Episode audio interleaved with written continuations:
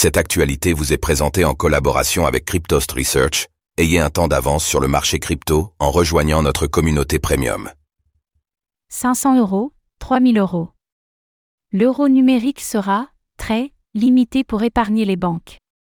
L'euro numérique se rêve en devise numérique hégémonique sur le vieux continent, et son développement se poursuit. Mais l'épineuse question de la limite de détention agite les banques, qui craignent de voir leur monopole s'effacer. Pour l'instant, un rapport de stabilité financière fixe la limite à 3000 euros, mais elle pourrait baisser.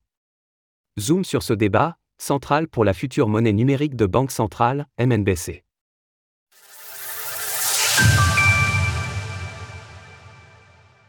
Les portefeuilles d'euros numériques auront des limites.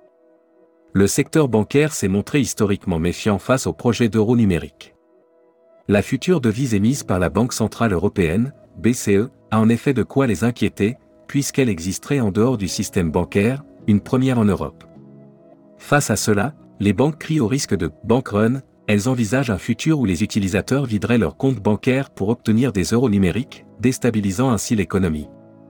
Dans les faits, les économistes s'accordent plus ou moins pour dire que cela est peu probable. Mais les banques s'allient, avec BNP Paribas à leur tête, elles ont demandé le mois dernier à ce que le portefeuille de l'euro numérique ait une limite haute de 500 euros.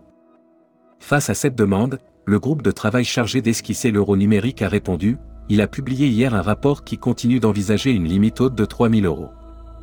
C'est un acte symbolique de refus face à un secteur bancaire qui s'est organisé ces derniers mois. On rappelle cependant que la phase préparatoire de l'euro numérique devrait s'étendre jusqu'à au moins 2025.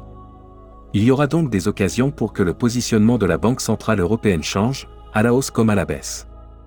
Des limites trop basses pour avoir un intérêt? À quoi donc pourra servir un euro numérique qui serait limité à 3000 euros, voire à 500 euros?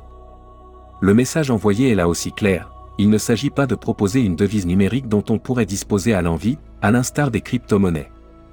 L'euro numérique devra être utilisé pour de petits achats, des transactions du quotidien mais il ne permettra pas de faire des achats conséquents. Ni de se constituer une réelle réserve. Ceux qui souhaiteraient donc trouver un moyen de stocker leurs euros en dehors des banques ne pourront a priori pas le faire via le portefeuille de l'euro numérique. Cela pose question quant à l'intérêt de l'euro numérique pour le grand public. D'une part, il arrivera, très tard par rapport aux devises numériques et autres stablecoins. De l'autre, les Européens ont déjà souvent du mal à se défaire de leur goût pour les espèces et le système bancaire seront-ils alors attirés par un euro numérique aussi limité? C'est la question qui se pose, alors que la future monnaie numérique de Banque Centrale Européenne n'en est qu'à ses balbutiements. Une chose est sûre, les débats qu'elle suscite mettent en perspective notre rapport à l'argent, classique, aux espèces, et aux banques commerciales.